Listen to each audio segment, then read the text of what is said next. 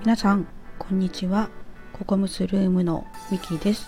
私の配信を聞きに来てくださりいいねやコメント本当にありがとうございます。えっと余談が2つありまして1つ目があのなんかもう体がなんかもう疲れが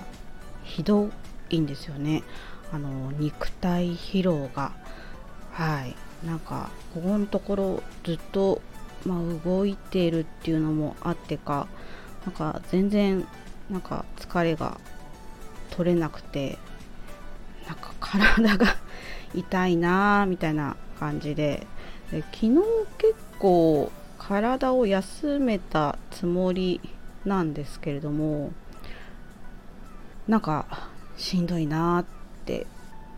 思っております。はい。それが1つ目ですね。で2つ目があの脳内も疲れてるなっていうふうに あのはい今思っていて、まあ、それは、まあ、まあ、蓄積されたものもあるんですけれども、今朝あのすごい悩んだことがあって、それがあの私月1であの隣の県にあの定期通院しているんですけれども、まあ、今まで主人にあの車で乗せてもらっていたんですけれどもちょっと今回からあの電車と特急を使って行くことにしたので特急券の指定席を予約しなければいけないっていうふうにあの、まあ、考えて、えーと、予約しようと思ったんですけれども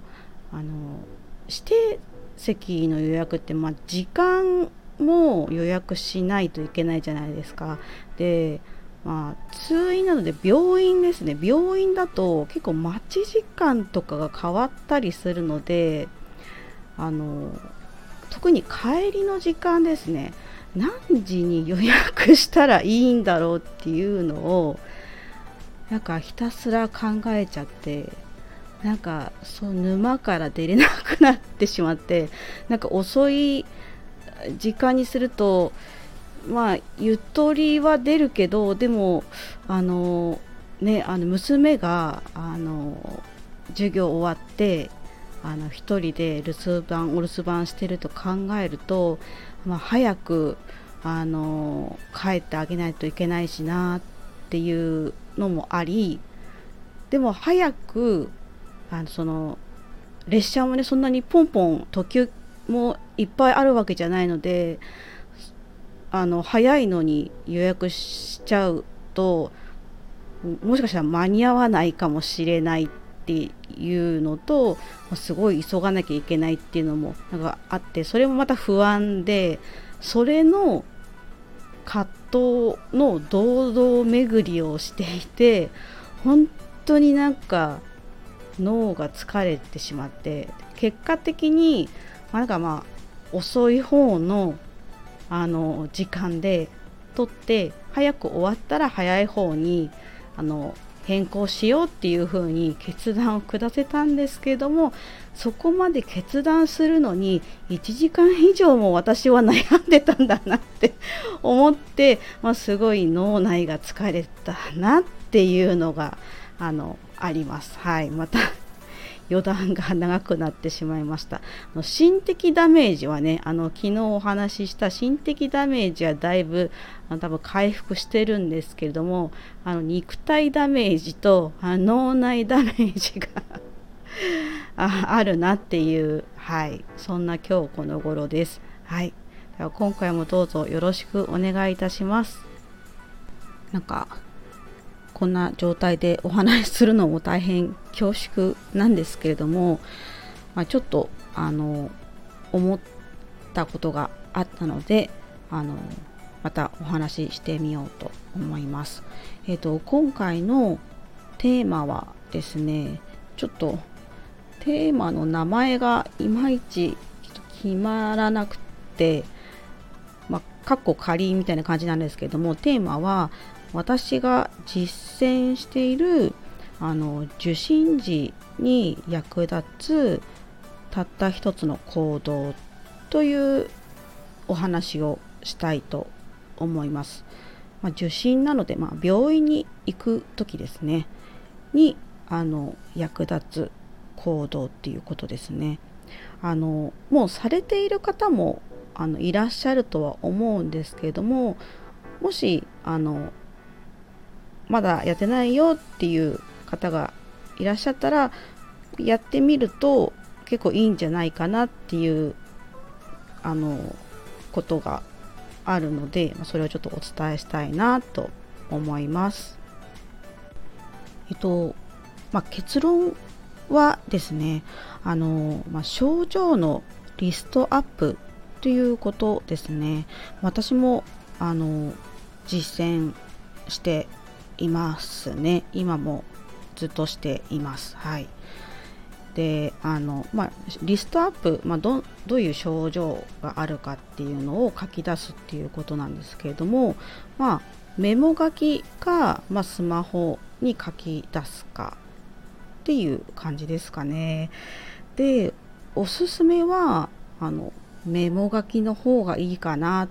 ていうふうにあの考えています。あそうそうあの結論の理由をあの伝え忘れました。はい。え、ー、と、まあ、症状のリストアップを、まあ、するとあのすごい役立つっていうふうに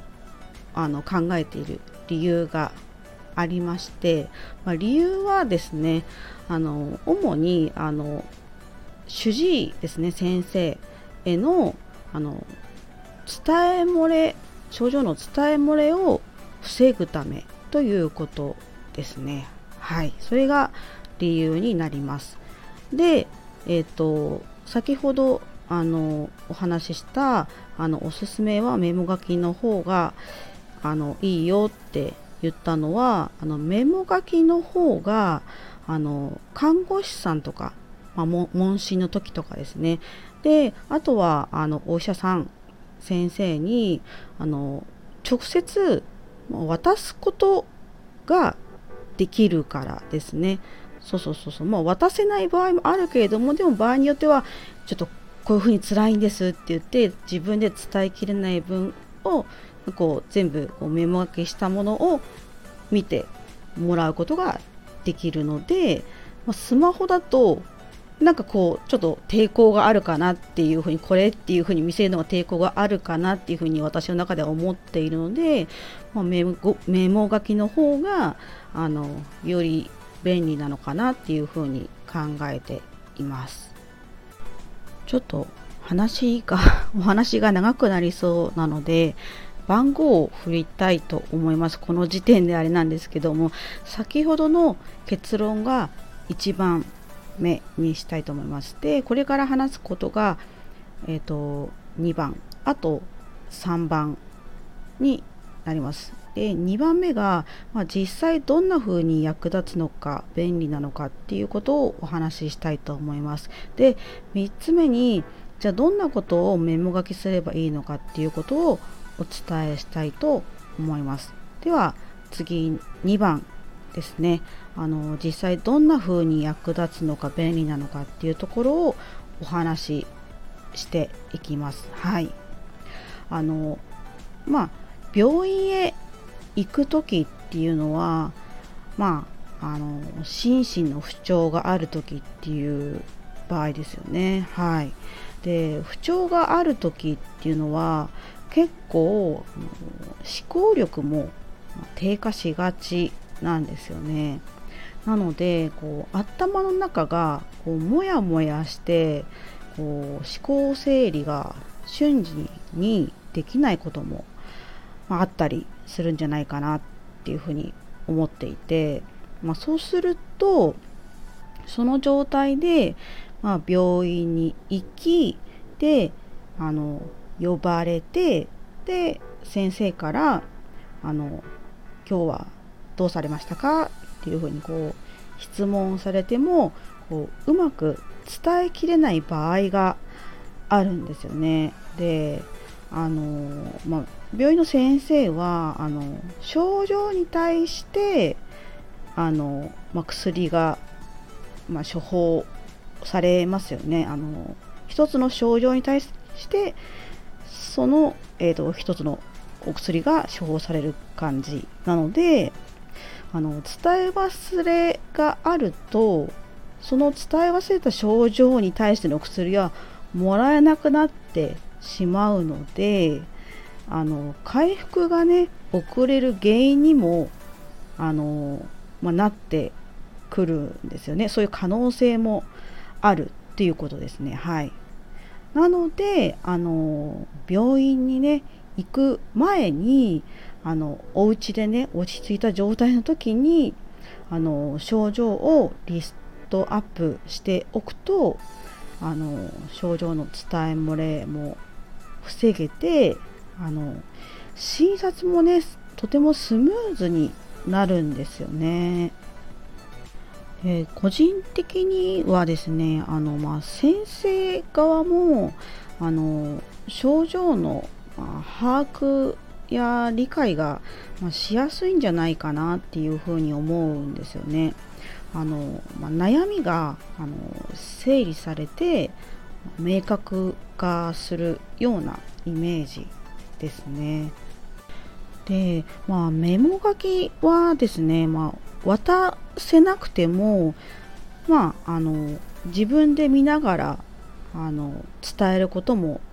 できますよね。その時自分自身も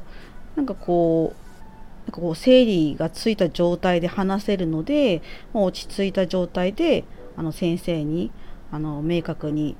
あの症状が伝えられるっていうメリットもありますよね。あとはあの、まあ、メモ書きにしとくと、まあ、記録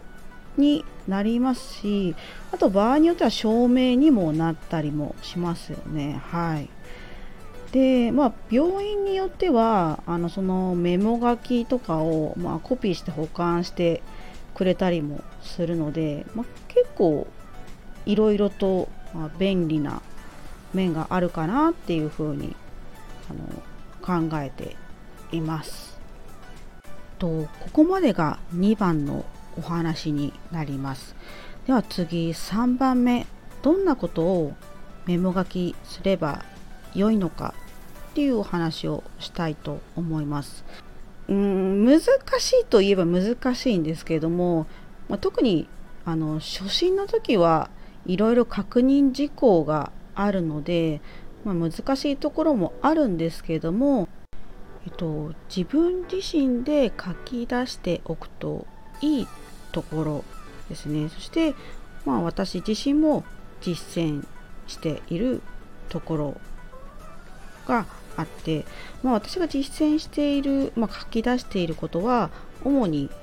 3つあります。なので、まあ、ここ書いておくといいよっていうところも、まあ、主に3つあります。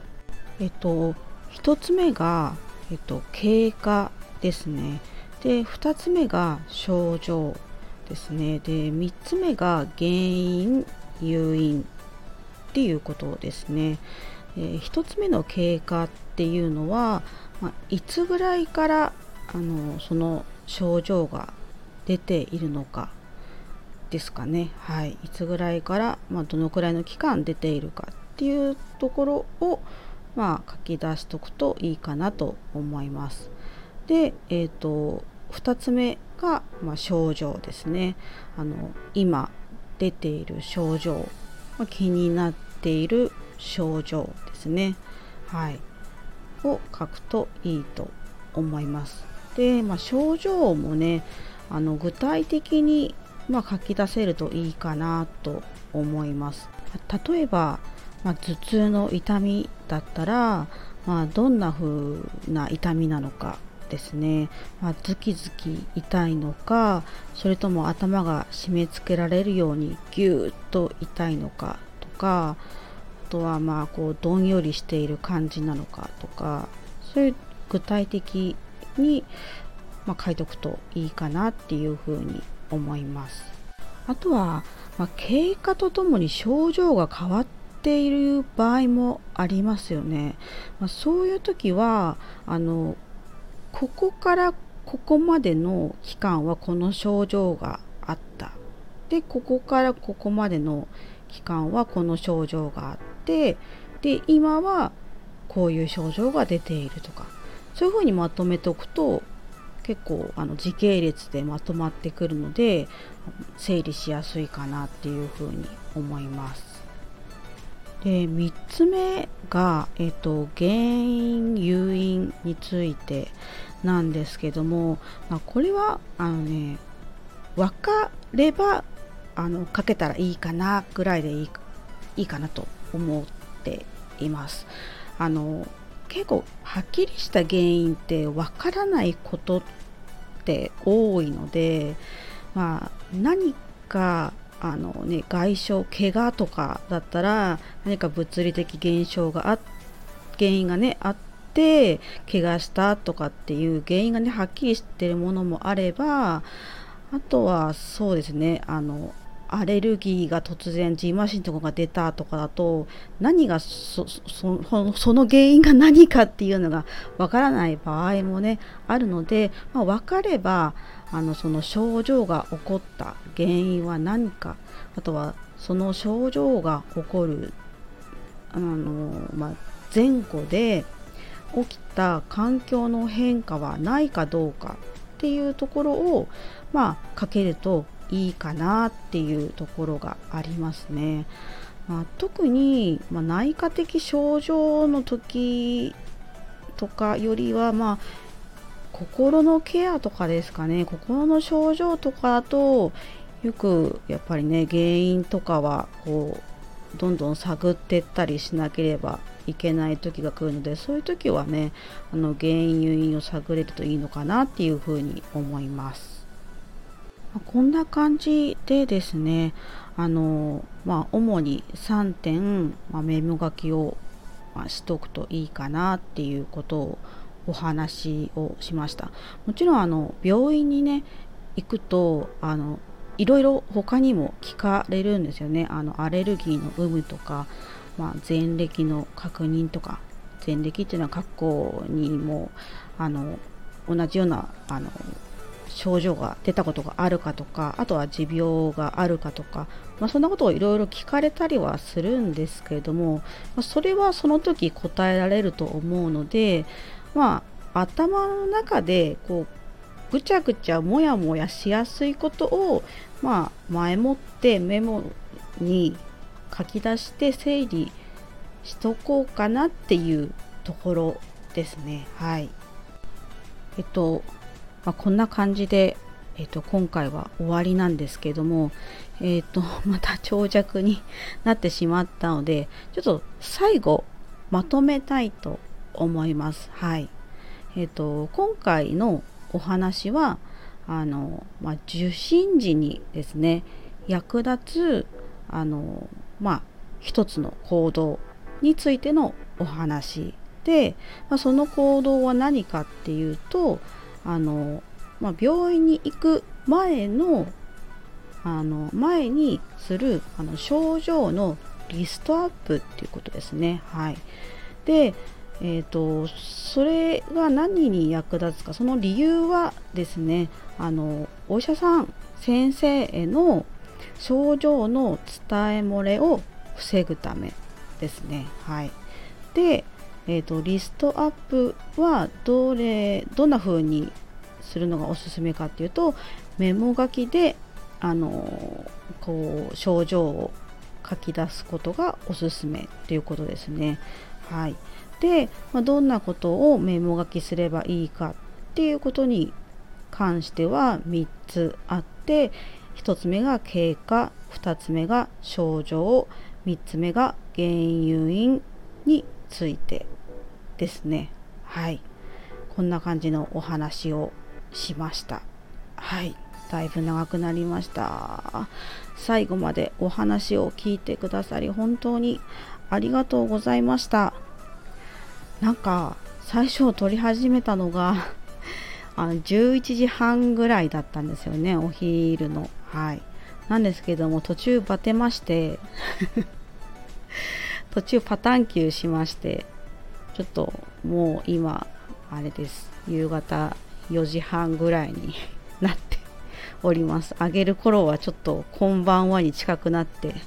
いますがはい。申し訳ないです。すいません。なのでまあ、素敵な一日をお過ごしくださいと言いたかったんですけれども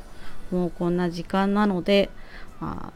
皆様素敵な夜をお過ごしください。まあ天気はね良くないんですけれどもはいそして明日も素敵な一日にしてください。はい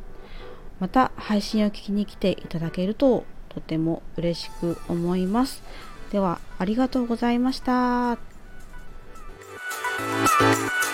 Thank you.